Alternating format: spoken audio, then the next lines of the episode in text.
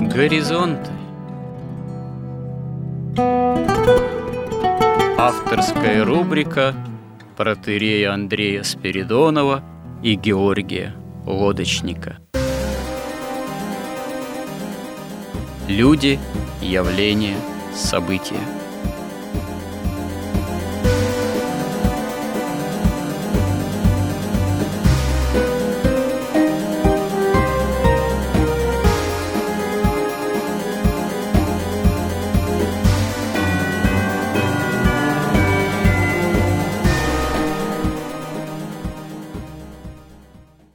Добрый день, уважаемые радиослушатели!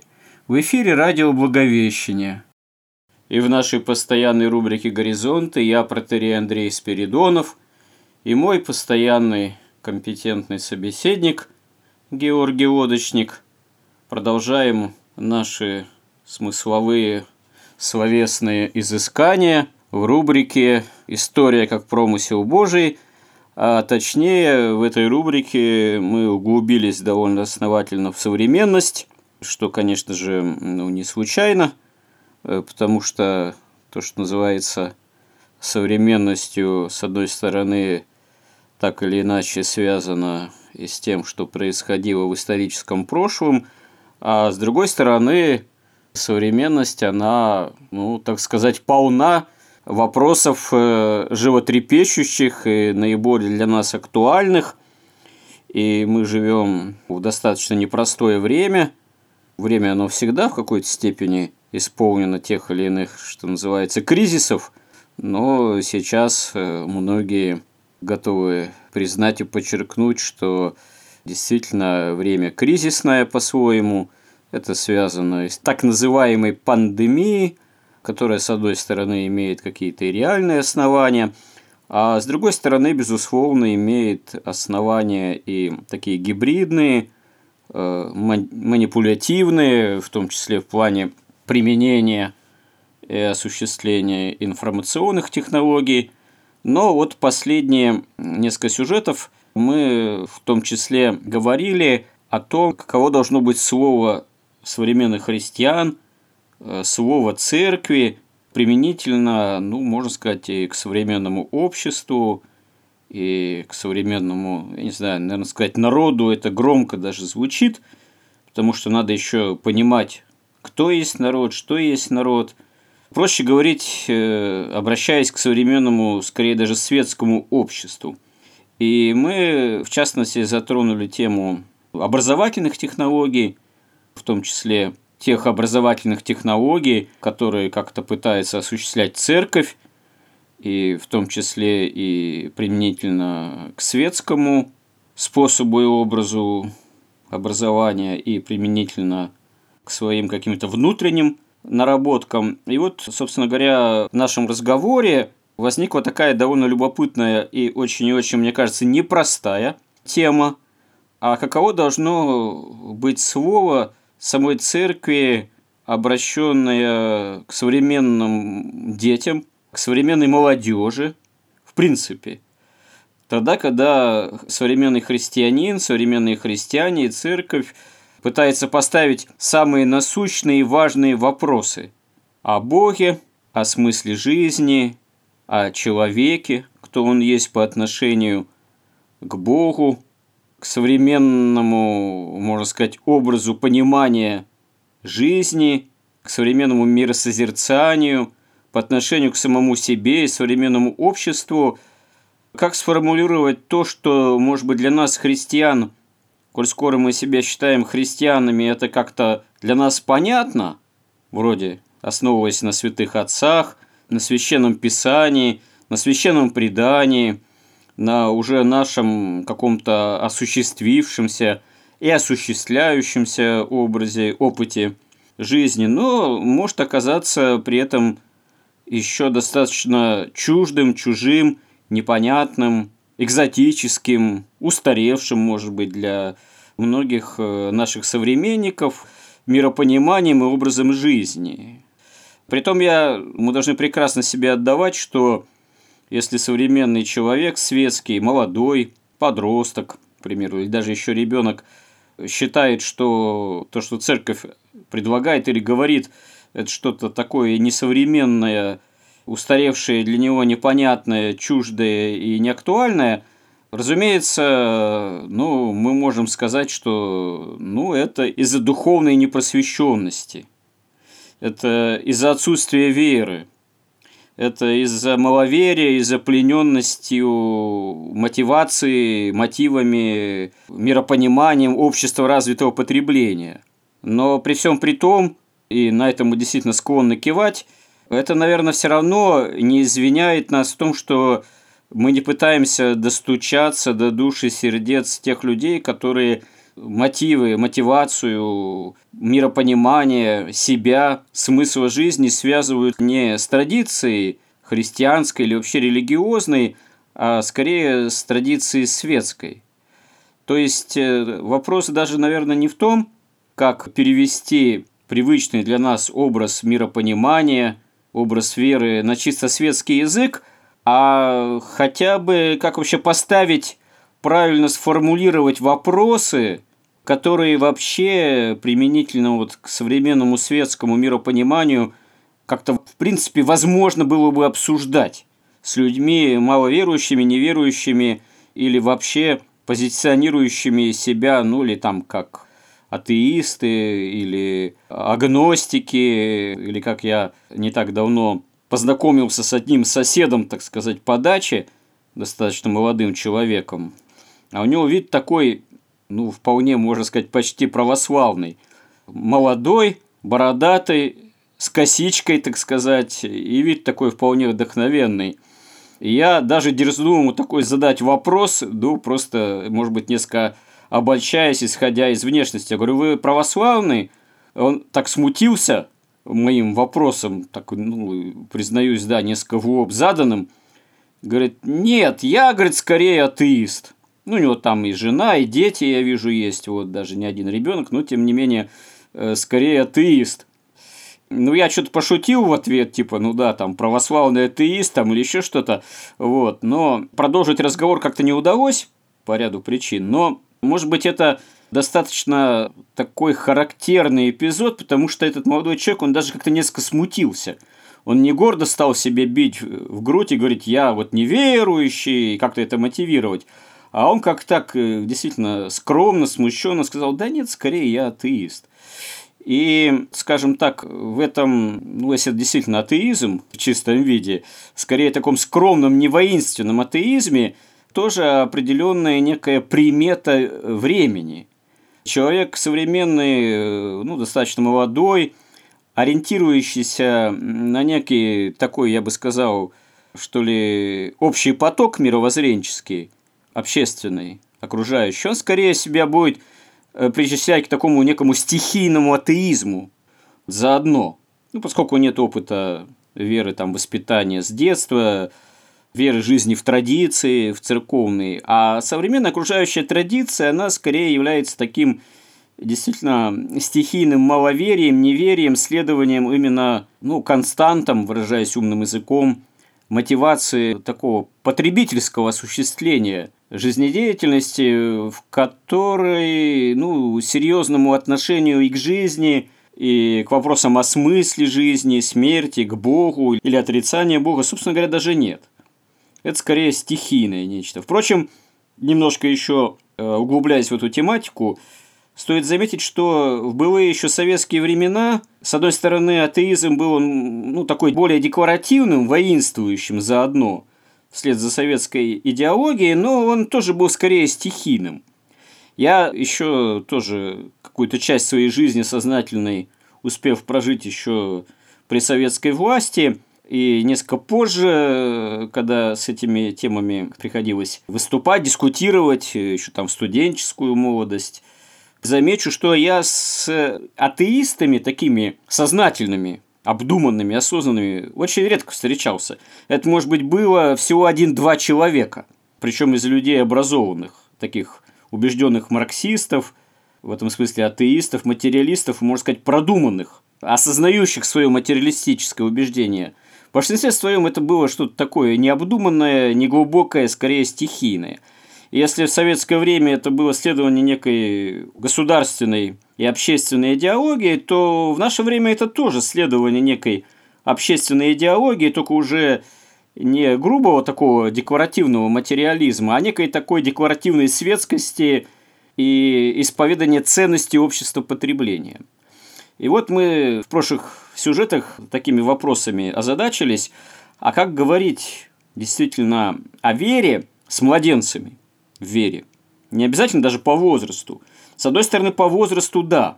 С детьми, с молодежью, а может быть и со взрослыми людьми, которыми вот такими являются стихийными, что ли, неверующими или маловерующими, в этом смысле младенцами в этих вопросах. И если мы им предлагаем традиционные ответы, как цитаты из катехезиса, или даже, может быть, какие-то более глубокие, серьезные цитаты святых отцов, к сожалению, это часто не работает – потому что отсутствует даже какой-то уже у современного человека светского, о чем я вот говорил, понятийный аппарат для восприятия.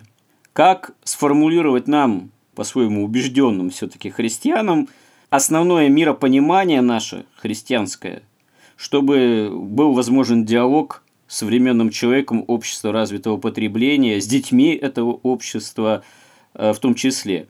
Я здесь подчеркну, что отчасти мы основных э, вероучительных эпизодов, тем вероучительных в наших горизонтах уже касались, в беседах о символе веры, но здесь вот именно возник вопрос, а как это сформулировать даже не на общехристианском таком понятийном, пусть современном уровне, а может быть на уровне даже не то, что более примитивном, а более, да, светском уровне именно обращенности к детям, даже не в вере еще, а в вопросах веры и неверия – Э, в вопросах о смысле жизни.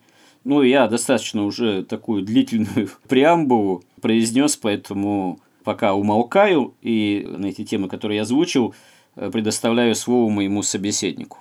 Ну, вот, что касается вашего соседа, как вы говорите, молодого достаточно, на ваш вопрос он смутился немного, то можем предположить, что его ответ как бы и ход мысли был примерно такой. Когда его спрашиваете, вы христианин, он вспоминает, что есть такое, да, христианство существует, это нечто такое высшее.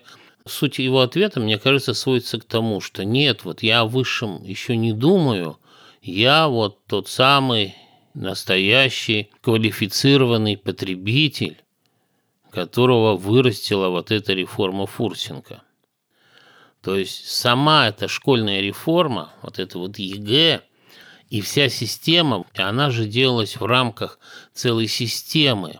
Ее можно назвать, так сказать, система отчуждения сознания, где не просто все там отрицается, но, например, там даже не ставятся эти вопросы. Человек вообще не учит, его не учат думать. Как говорил Фурсенко, главный недостаток советской системы, что она хотела сделать человека творца, даже не человека, который хочет спастись, который хочет идти по пути божественной эволюции, постичь истину, там, обрести любовь, очистить сердце. Нет, ну даже вот этот советский творец, который под творчеством понимал в основном это как бы искалечить природу и заставить ее служить своим плотским потребностям, но даже это уже показалось вот этим силам, которые сейчас правят миром, а какие силы правят миром? Тут недавно я смотрел одну из бесед профессора Алексея Осипова. Он вот очень хорошо объяснил. Он говорит, ну посмотрите, посмотрите в телевизор, посмотрите в интернете, посмотрите кино, послушайте музыку, и вы увидите, что отовсюду передается нечистота и гадость. А ведь это же как бы идеи наполняют этот мир – это какой-то есть источник, то есть и мы понимаем, что это за источник. То есть силы, вот эти силы ада, они уже имеют полную фактически власть вот в этом вот в мировом дискурсе, в мировых средствах массовой информации. И наша российская школьная программа, она встроена в эту систему. Поэтому там сами слова, они как бы уже приучены люди, что они не имеют смысла. Например, ну, Бог – что такое Бог? Это слово как другое слово. Бога нет. Вот все, что они запомнили. То есть там слово разум. Я не знаю вообще, как задается ли вообще такой вопрос? А если разум, что разумно и что неразумно? Вот в сущности, если мы как раз начали бы вот такую вдруг, ведь суть-то в чем? Что главная проблема, что все-таки вот, вот эта вся система деградации, которая называлась просвещение и прогресса, она дошла до такой степени, что люди уже им даже непонятно, что бывает у слов смысл. Для них, для многих это некая новость, и они в это поверить не могут. Это с одной стороны. С другой стороны, все мышление, которое у нас в Советском Союзе, все это вот то, что называется научный способ познания, он лежит в основании даже вот этого уже, так сказать, способа мышления, который вообще не основан на размышлениях. Этот весь научный способ познания, в его основании лежат модели. Там нет представления об истине, то, на чем держится вообще любая религия и даже магия. А в научном способе познания нет представлений об истине вообще. Есть модели, и человек привык мыслить этими моделями. Единственное, что вот эти, вот эта система интерпретации науки, она эти модели выдает за истину. И говорит, что и другой никакой истины нет. Вот есть там механика Ньютона, вот она истинная. Потом, правда, если человек доходит до университета и начинает изучать квантовую механику, ему говорят, вообще она ну вот эта модель, но она работает в большинстве случаев, а вообще она не работает. А есть более точная модель – квантовая механика. Потом выясняется, что и квантовая механика – это тоже модели, тоже не полная, не точная. И вот люди, так сказать, настоящие ученые, они понимают, с чем имеют дело, что имеют дело с моделями. А большинство общества не понимает, что имеет дело с моделями, они эти модели принимают за подлинную реальность. Но если мы с ними вдруг начнем говорить о подлинной реальности, да еще словами святых отцов, но это будет разговор ну, с другой планеты, то есть это совершенно непонятно. Поэтому, ну, мне кажется, что мы должны, вот наше, на мой взгляд, совершенно христианское учение, вот богословие, которое, на мой взгляд, по интеллектуальному богатству превосходит многократно все остальное вместе взятое, и которое явно имеет нечеловеческое происхождение, потому что человек не может просто это изобрести. И оно так, вот, так сказать, вот мне все время воспринимается как такой кристалл, кристалл, где все связано со всем, каждая точка связана со всеми точками, которые совершенной чистоты и совершенства. И когда его освещает вот этот вот божественный свет истины, он начинает играть всеми гранями и всеми истинами. Но даже если бы мы такой образ, хотя бы такой образ начали в общественный дискурс наш российский каким-то образом продвигать, я думаю, что те молодые даже люди, у которых все-таки развит как-то разум, это должно их очень сильно заинтересовать. Но не те, которые говорят, да нет, мы голову вот от этого от корыта не поднимаем, мы тут занимаемся квалифицированным потребительством, это все как бы не для нас. Это, это все, как, знаете, американская любимая поговорка, если ты такой умный, то почему такой бедный? Да, но у меня вопрос возник. Где грань между то, что вы довольно метко назвали квалифицированным потребительством, и тем, что выходит за рамки этого квалифицированного потребительства, где грань вот между, когда человек начинает задаваться вопросами о смысле жизни – или ситуации, когда человек всю жизнь э, такими вопросами не задается, а просто, да, вот живет, довольствуясь тем корытом, который у него есть. Я не знаю, если там грань. Вот я думаю даже так, что, вот, например, план А, вот не этот эпидемия, план Б, который мне представляется, а предыдущий план, он заключался в том, что все западные домохозяйства, все люди, все предприятия, банки, все в каких-то совершенно в долгах и в кредитах, которые невозможно погасить. И создавалась ювенальная юстиция, и в один день прекрасный человеку объявляют, что он должен все долги вернуть, 90 там или сколько процентов зарплаты идет на погашение, и тогда по закону оказывается, что они не могут согласно законодательству, содержать детей, дети изымаются. Если ребенку не сказать, что он человек, вот представляете, его взяли, какой-то интернат в детстве маленький, ему никогда не говорят, что он человек. Откуда он узнает, что он человек? Ему тут говорить, смотри, вот там ходит человек, это Бог такой, а ты просто водитель, ты водитель. Но вот этот человек тебе все даст, он тебя охранять, ты должен его возить на машине, да, ему подчиняться. Он никак, ну как, откуда он догадается, что он такой же, как тот? Даже если его будет видеть. А если он его даже и не видит, он вообще никогда не узнает, что он человек. И что такое человек. Но точно так же, если человек никогда, ему в школе не рассказывали, что существует вопрос, например, такой, а если Бог? А что такое Бог? А что такое Бог? Бог, во-первых, это же категория разума в каком-то смысле. Тогда возникает вопрос, а что такое разум? А почему, кстати говоря, как вы говорите, план А не сработал? Это, кстати, интересная вообще постановка вопроса. Почему пришлось тем, от кого это зависело, переходить к плану Б? Но мы как раз, вот у нас целый этот цикл, мы рассказывали, обсуждаем то, как вот остались вот эти вот силы адепты вот этой тайны беззакония, да, без всего, без храма, без народа, без денег, без армии, без всего вообще, и как они пришли к мировому господству. И что, по крайней мере, в последние там 300 лет основной механизм это был капитализм.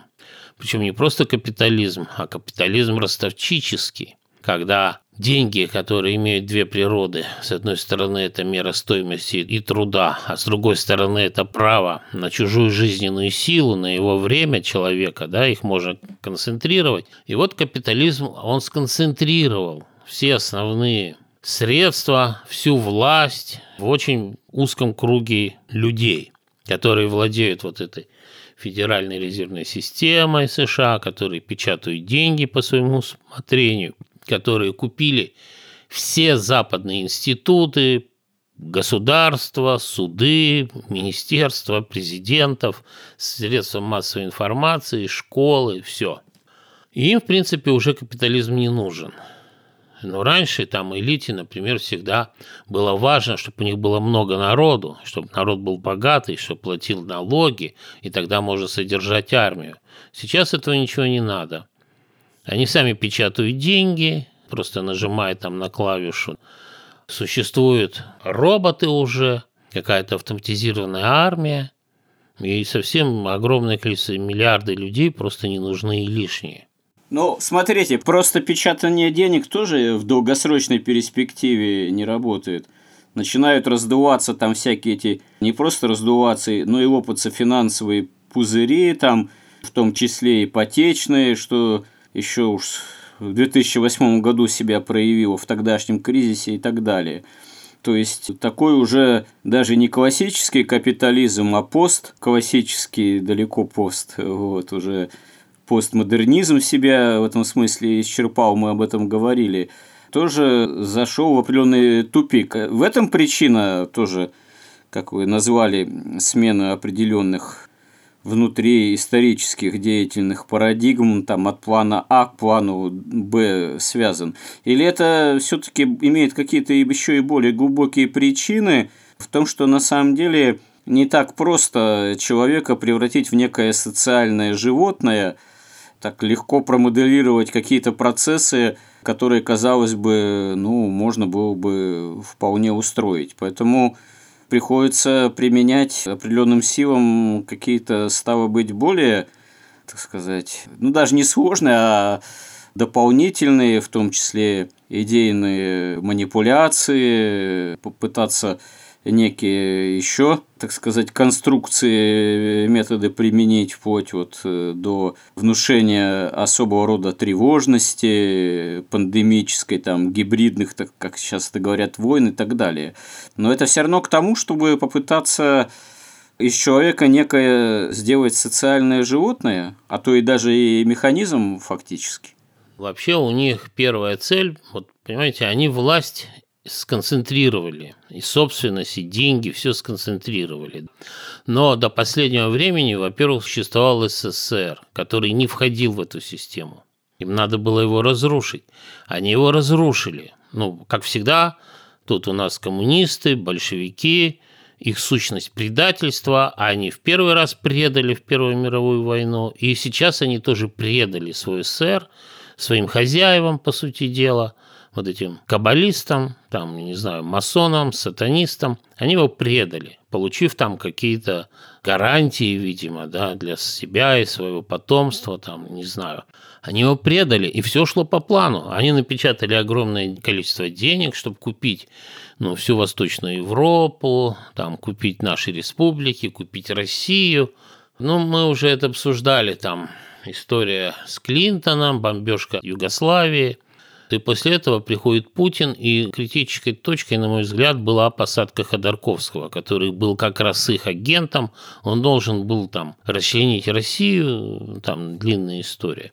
Самое главное, он должен был передать контроль над ресурсами вот этому центру, единственному сил. И тогда Китай, как одна из тоже очень крупнейший центр силы, он бы оказался полностью на коленях, потому что у Китая нет ресурсов. Но посадка Ходорковского освободила Китай. Она не дала установить мировое правительство.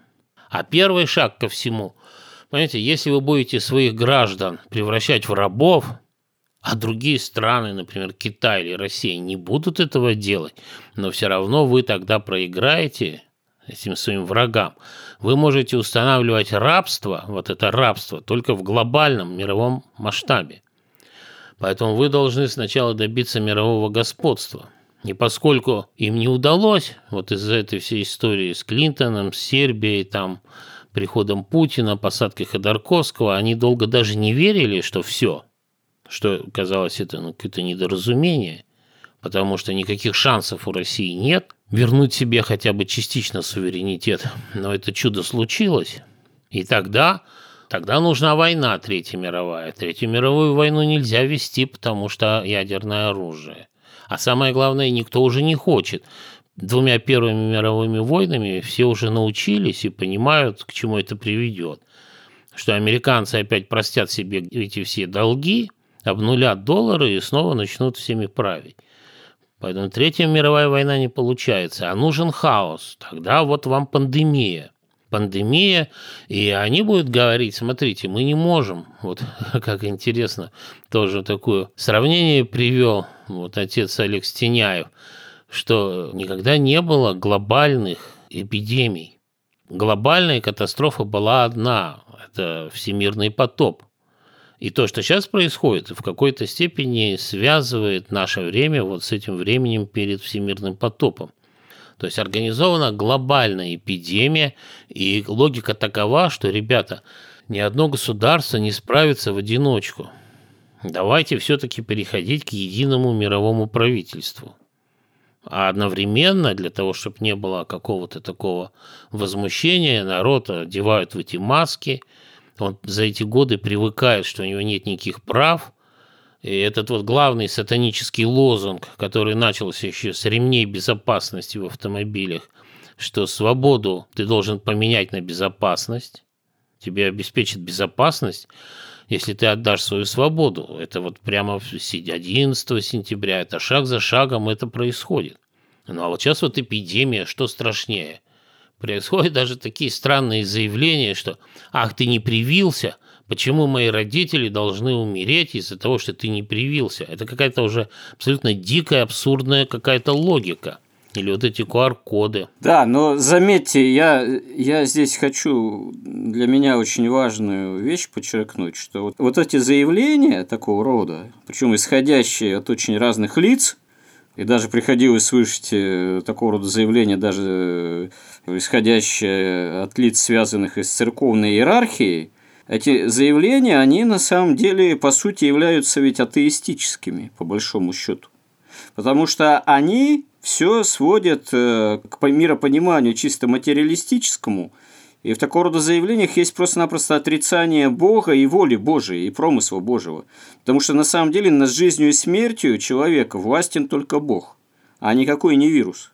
Это, конечно, не подразумевает безрассудного поведения, и не должно отрицать определенных мер предосторожностей, но никакой вирус, а если Господь его попустил развитие, даже если этот вирус, там, он, так сказать, искусственного или отчасти искусственного происхождения, это все равно в определенной степени Богом попущено как и по причине, там, я не знаю, греховной поврежденности человека, грехопадения еще Адама и Евы, существования и других вирусов, и бактерий, и болезней, и вообще того, что среда обитания человека, она может быть в какой-то степени для человека враждебной тоже, ну, по определенным причинам, опять же, связанным прежде всего все-таки с грехом, а не с тем, что Бог сотворил все добро зело.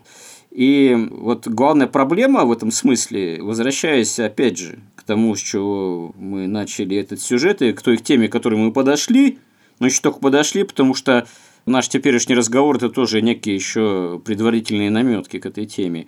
Возвращаясь э, именно к теме о вероучительном содержании, главном центре, ядре миропонимания христианского, церковного и как оно должно предлагаться современной церкви, современному миру и обществу, само пометование, пометование именно о том, что все-таки во главе всего Бог и во главе исторического процесса тоже центром его является промысел Божий. И современность наша тоже центром является промысел Божий, а никакой не коронавирус все-таки – и если о Боге фактически забывается, его промысле, и не говорится, а говорится о том, что если ты не сделал прививку или не надел маску, ты потенциальный убийца, извините, а где здесь христианство? А где здесь христианское миропонимание? Когда во главе угла, во главе всего становится просто страх человеческий, а не то, что называется страхом Божиим или самой верой. Вот что мне кажется здесь еще важно подчеркнуть в этой теме. Я бы тут подчеркнул следующее, что вот вся эта история, она направлена на то, чтобы человек добровольно отдал свою свободу в обмен на безопасность. При этом вот эти QR-коды, когда можно доступ, вот во Франции с завтрашнего дня вы никуда без QR-кода вообще не можете войти, все, вы изгой там, вы должны где-то прятаться по подвалам. И логика какая-то совершенно сатаническая, извращенская какая-то. Ведь, но если прививка помогает, то какую угрозу непривитый человек, как он может угрожать привитому? Ну, пожалуйста, ты привился, ты защитился, у тебя своя свобода, ты должен, ты, да. И тот, кто прививается, и тот, кто не прививается, они же хотят сохранить свою жизнь, у них разные представления. Вот почему мы должны верить, например, вот всем этим межгосударственным и государственным институтам, когда мы знаем, что они сатанические? Мы уже об этом говорили, достаточно телевизор включить. Почему мы должны верить даже собственной власти? Она ведь не декларирует никаких принципов, мы не понимаем, во что она верит, какие ее цели она вообще не декларирует. Когда там говорят, что почему вы не слушаете наших ученых, но наши ученые, они, их мнения разделились. Просто пресса тех, которые против, или какие-то аргументы, она их вообще не показывает. Но самое удивительное, что, казалось бы, вот уже ясно и доказано, привитые тоже болеют. Мало того, они являются распространителями некоторые из них, и может даже многие, мы не знаем статистики, но мы ну, видим, как это происходит среди знакомых. Они распространяют эту инфекцию. И наоборот, привитые являются опасностью для непривитых, но никакой опасности непривитые не могут представлять для привитых. Если вы боитесь о своих родителей, и такой вы сторонник прививки, ну привейте своих родителей. И все. В чем вообще вопрос? По логике это наоборот. Должны быть QR-коды, что ты не привился. И тогда пускают, что туда не запускают привитых, которые могут всех заразить и даже не заметить этого. Поэтому все абсолютно как-то извращается, и в этом смысле QR-код, как опять же говорит Олег Стеняев, но он прямо так не говорит, но он говорит, что вообще в богословии появилось такое даже понятие, как бы печать предтеча. То есть вы еще не отрекаетесь от Христа, но вы уже уступаете сатане тем, что совершенно очевидную ложь вы принимаете за правду, что это нормально. Слушайте, очень это интересное понятие. А у кого оно, э, вот любопытно бы посмотреть, появилось? Кто из богословов современных это развивает? Я, честно говоря, еще пока не встречал на эту тему богословских исследований, но хотя сама тема, она как-то исподволь уже э, начинает присутствовать и начинает в современной такой христианской э, публицистике звучать. И здесь, собственно говоря, ну, можно это по-другому сформулировать, не так вот печать прийти встречи.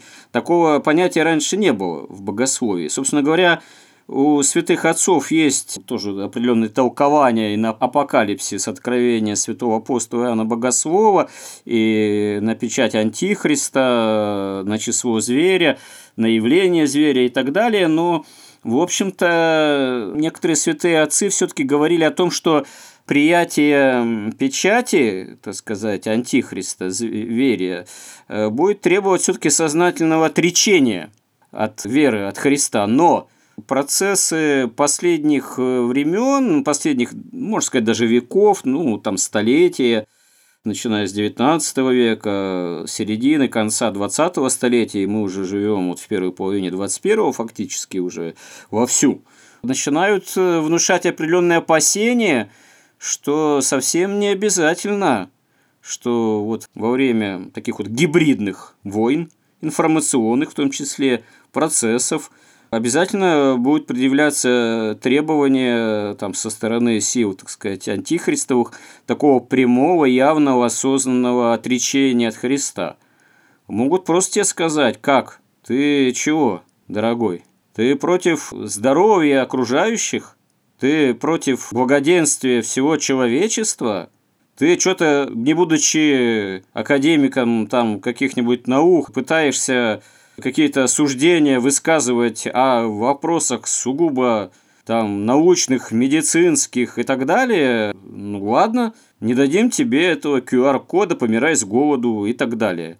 То есть, может статься, что и совсем и не надо будет никакого требовать прямого отречения от веры, а просто раз ты не согласен с этой вот направленностью общественного внутреннего санэпидемического даже развития, ты уже выпадаешь из такой нормальной общественной жизни, продукты себе не сможешь в магазине тогда купить, ну и помирай с голоду по собственной так сказать, с точки зрения общественной дурости и глупости, тут действительно уже возникают такого рода вопросы. Если, конечно, скажем так, церковь не возвысит свой голос и как-то более четко не сформулирует соответствующие все-таки нравственно-духовные императивы. Но когда мы слышим и в церкви вот такие своего рода со стороны представителей церкви лозунги, что ты маску не надел или не привился, и ты потенциальный убийца, ну тут я уж не знаю.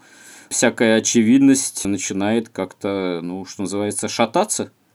Не вступаем ли мы в какой-то период отсутствия вообще какой-то нравственно-духовной, в том числе, очевидности? Нет ли здесь такой опасности, причем опасности довольно серьезной? Но мы тут просто возвращаемся на сто лет назад, и все. Мы уже в России это проходили. У нас же был большевизм. У нас тот, кто не соглашался там считать, что все высшее есть следствие низшего и так далее, что кто не материалист, он лишался всего. Нет, ну подождите, сто лет назад там были более очевидные формулировки. Отрицание Бога, отрицание церкви, отрицание Христа и так далее. Вообще прямое неспровержение церкви, храмов идеология прямо материалистическая, безбожная, а сейчас же, собственно говоря, ни власть светская, ни сам эпидемнадзор, он не отрицает же декларативным образом ни Бога, ни церковь, ни Христа, а просто в состоянии повесить на храмовые врата замок, потому что присутствие за литургией, за Евхаристией, оно может представлять санэпидемическую угрозу. Ну вот смотрите, тут их все вот эти процессы объединяет одно – это когда насилием сатана заставляет признать ложь за правду. Понимаете? Вот так жил весь Советский Союз. По крайней мере, внешне человек должен был не сопротивляться и, и, и говорить, что да, вот коммунизм и так далее, материализм. И точно так же здесь. Тут очевидная какая-то дикость. Каким образом непривитый может угрожать привитому, если ты привился. Но ты же привился, ты же веришь в эту прививку. Один не верит, он думает, что он легче выживет, если не привьется. Другой думает, что он легче выживет, если привьется. Но самое, то, что точно церковь должна отстаивать всегда, это свободу выбора человека. И хорошо, например, если бы это была какая-то реальная угроза. И знаете, я тут вас тоже хочу еще один тоже вопрос акцентировать, тоже важно. Я тут в одной полемике на эти темы, в одном из блогов, так сказать, социальной сети одной, тоже стороннику не просто там вакцинации. Я, собственно говоря, против добровольной вакцинации вообще у меня нет никаких возражений. У меня есть некоторые недоумения относительно недобровольной, а принудительной вакцинации. Вот э, одному христианину, стороннику принудительной вакцинации – я тоже заметил, что если, так сказать, кесарь начинает покушаться на свободу личности, то здесь э, у христианина тоже могут возникать довольно серьезные вопросы. На что мне мой оппонент заметил, что а, свобода не является сама по себе абсолютной ценностью, ну вот христианской. Апостол Павел там в послании к римлянам говорит о том, что христианин должен, ну, находиться в определенном подчинении, согласии с властью как таковой. Вот. И тут действительно не то, что у меня не нашлось, что возразить, потому что тут все-таки понимание свободы, свободе рознь. Безусловно, свобода как некое абсолютное понятие, ну, такое общественное, социальное, оно не является абсолютной христианской ценностью – но свобода во Христе, духовная свобода, на самом деле этой ценностью все-таки является. Просто она, эта свобода должна пониматься именно по-христиански, а, конечно, не в плане какого-то социального, общественного либерализма. Но, опять же, тут возникает вопрос, а что такое действительно настоящая христианская свобода – и почему действительно современная политика, идейная, информационная, манипуляционная такого вот алармизма, она покушается все-таки на вот эту христианскую свободу. Неважно ли здесь и действительно и нам, христианам, и церкви, здесь как-то это четче сформулировать, где грань между тем, что э, такое настоящая христианская свобода, свобода, которая не является, в собственном смысле, христианской все-таки, вот, и где грань, и где та грань, когда власть светская, в том числе современная, начинает переходить уже и покушаться на свободу как христианскую ценность. Вот смотрите, Бог даст, мы дойдем до свободы, что это такое во всех как бы аспектах. Но вот в данном случае речь о чем?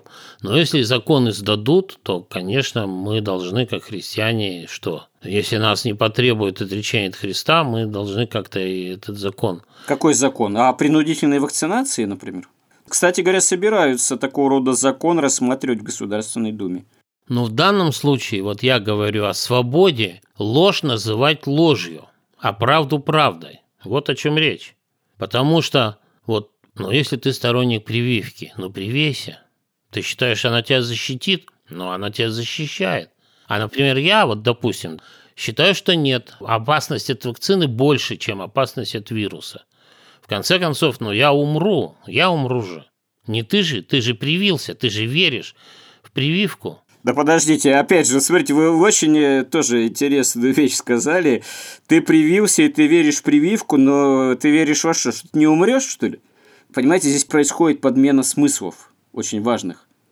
Нам начинают действительно внушать веру или обществу, не нам даже всем, а обществу начинают веру внушать в ту же прививку, как в нечто абсолютное, как будто это средство от смерти. Но на самом деле никакая вакцинация, никакая прививка средством и победой окончательно над смертью не является и не может являться. Потому что этим средством в плане вообще не только духовном, а в принципе является только Христос и Его воскресение.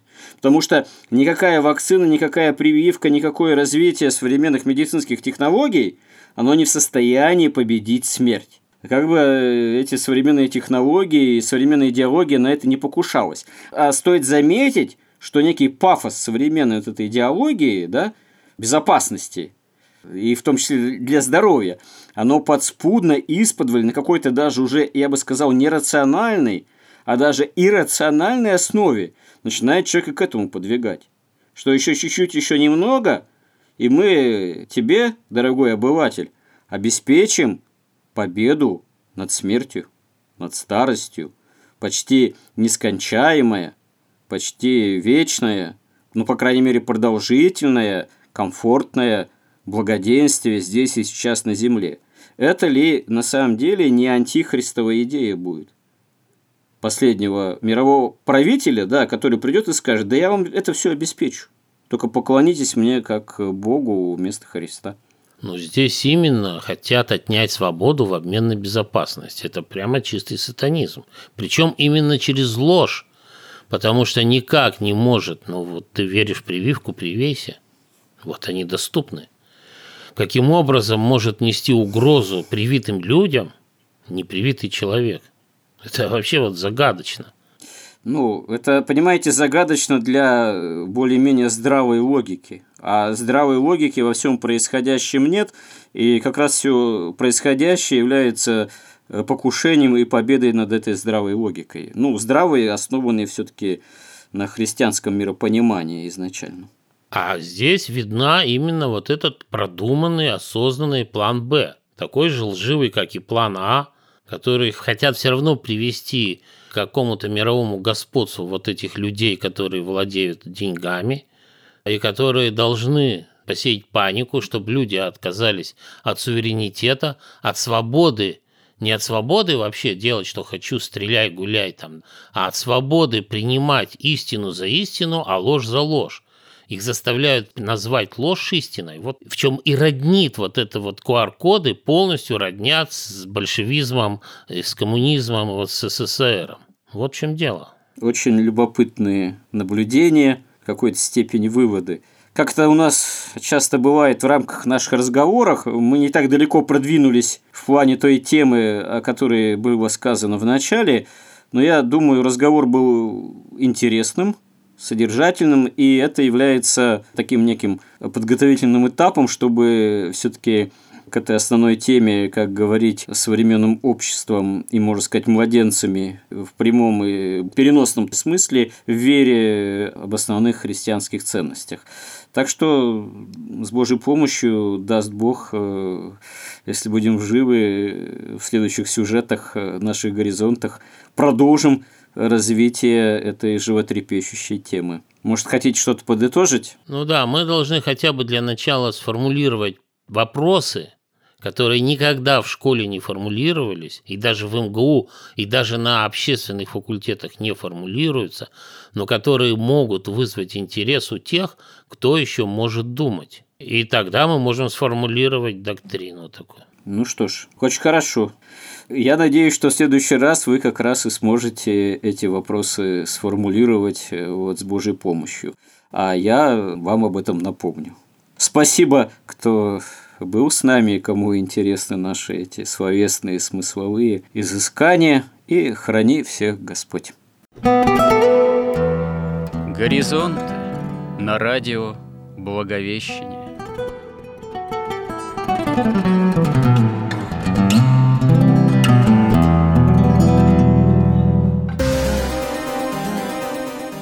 Разговор вели протерей Андрей Спиридонов и Георгий Лодочник –